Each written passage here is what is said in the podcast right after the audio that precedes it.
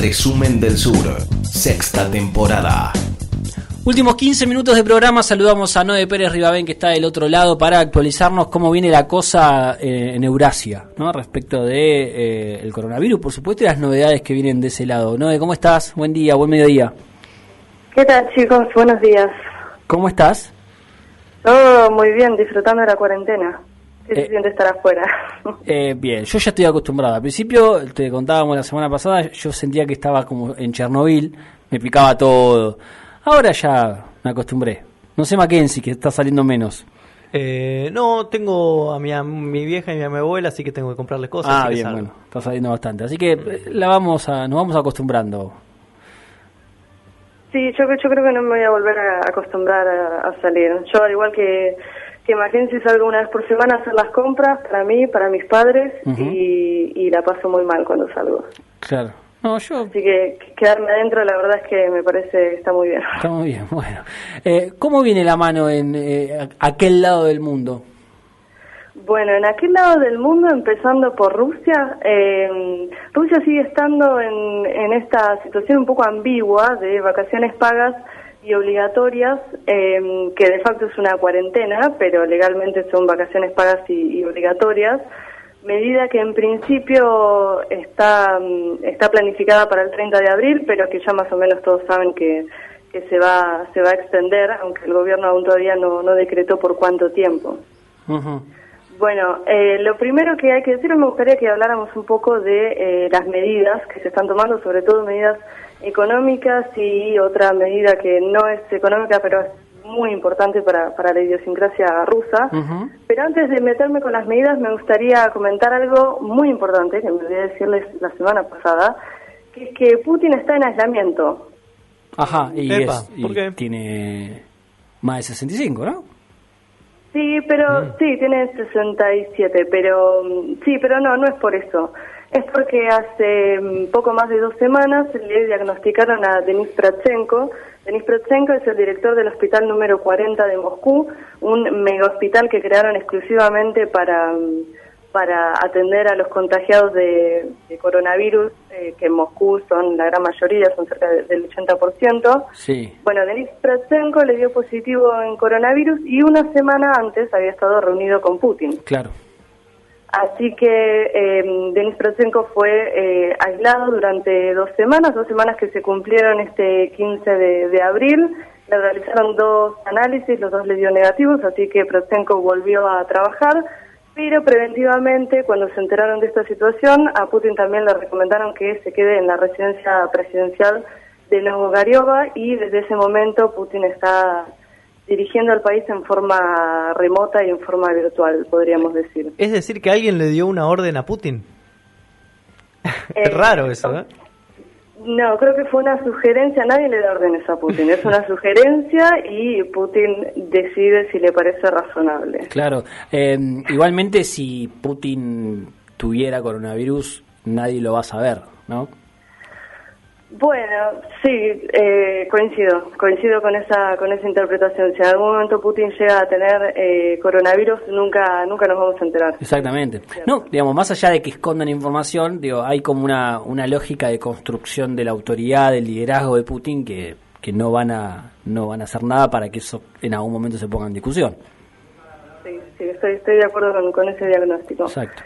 Bueno, si nos metemos en las, en las medidas, empezando por las medidas económicas, eh, Putin, bueno, publica todos los días toda una serie de, de medidas eh, justamente para sostener la economía. En esta, para mí, falsa dicotomía entre salud y, y economía.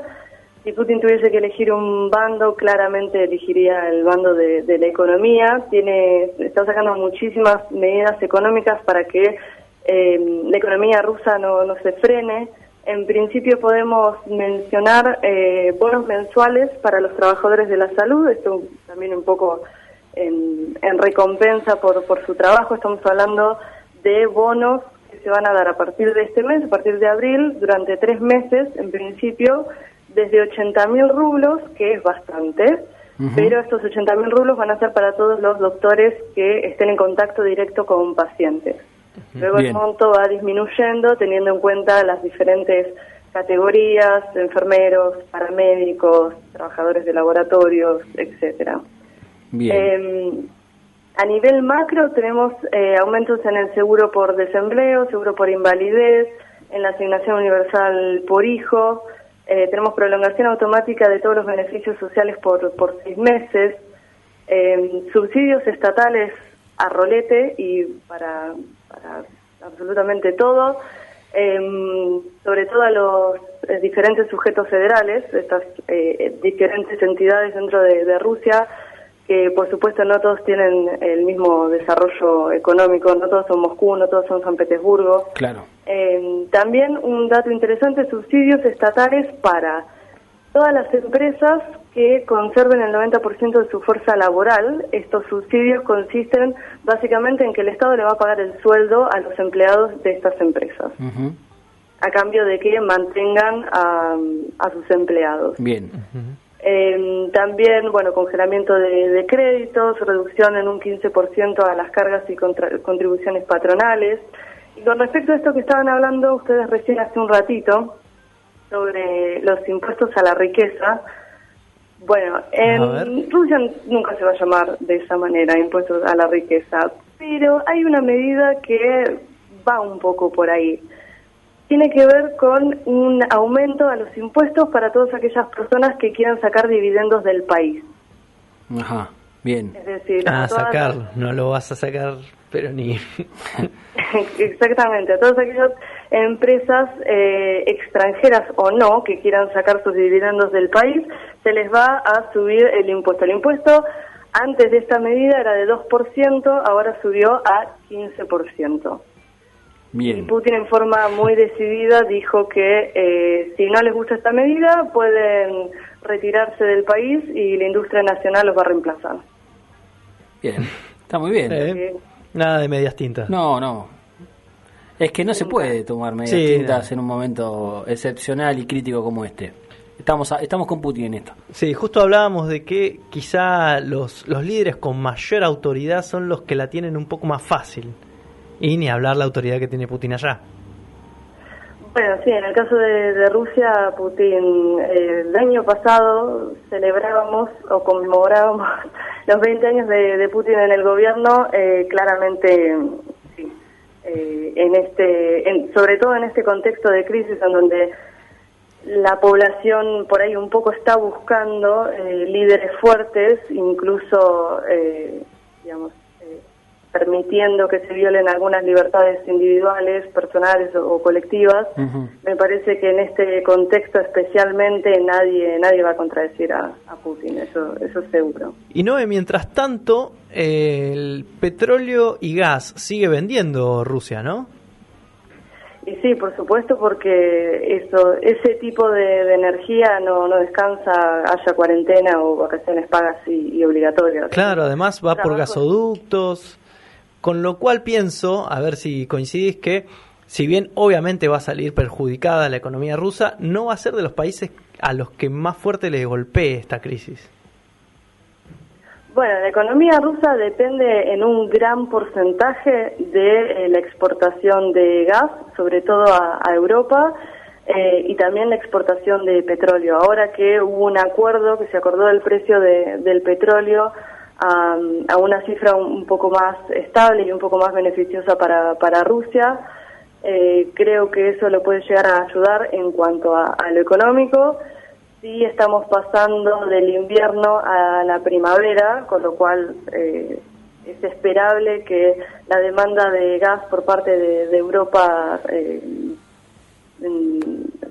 se disminuya, pero de todas formas, imagínate que tenés un país enorme como la Federación Rusa que está prácticamente parado con el transporte eh, circulando a la mitad, la, gen- la mayoría de la gente quedándose en sus casas va a sufrir como, como cualquier otra economía. Tal vez no tanto porque la mayoría de su economía depende, vamos a decir, de- del petróleo y del gas, pero no va a crecer, que es siempre la expectativa para, para los siguientes años, ¿no? Claro, no va a crecer nadie. ese, es el tema. Eh, de hecho, según las proyecciones del Fondo Monetario, eh, eh, la zona de, la zona de Europa va a caer 7 puntos, Estados Unidos cae 5 puntos, China apenas crecería un punto, que es nada, América Latina caería más de 5 puntos, o sea, estamos en un momento complicado, habrá que ver cuánto eso le impacta a, a Rusia. ¿No de qué más? Bueno, y esta otra medida que les comentaba, que no es necesariamente económica, pero que es muy, muy importante para, para los rusos, es que hace unos días eh, un Putin triste, casi con lágrimas en los ojos, diría, finalmente decretó la suspensión de los festejos por el Día de la Victoria. Sí. El Día de la Victoria es esta celebración eh, rusa, bueno, de todos los países de la ex Unión Soviética, pero sobre todo es la fiesta nacional más importante de, Rusia, que se festeja el, 9 de mayo y que se conmemora justamente la victoria de los soviéticos sobre, sobre los nazis eh, al fin de la Segunda Guerra Mundial. Eh, no, no sé cómo explicar, eh, no tengo forma de comparar con, con Argentina ni siquiera lo importante que es esta fecha para los rusos muy, muy importante. Este es un día en el cual, eh, bueno, muchas personas conmemoran a, sus muertos. Eh, la mayoría de las familias rusas quedaron eh, absolutamente devastadas por, por la guerra, así que todas las familias tienen algún familiar o algún conocido que falleció en la guerra o que volvió, bueno, en condiciones como sabemos que puede llegar a volver una persona de, semejante, de semejante hecho.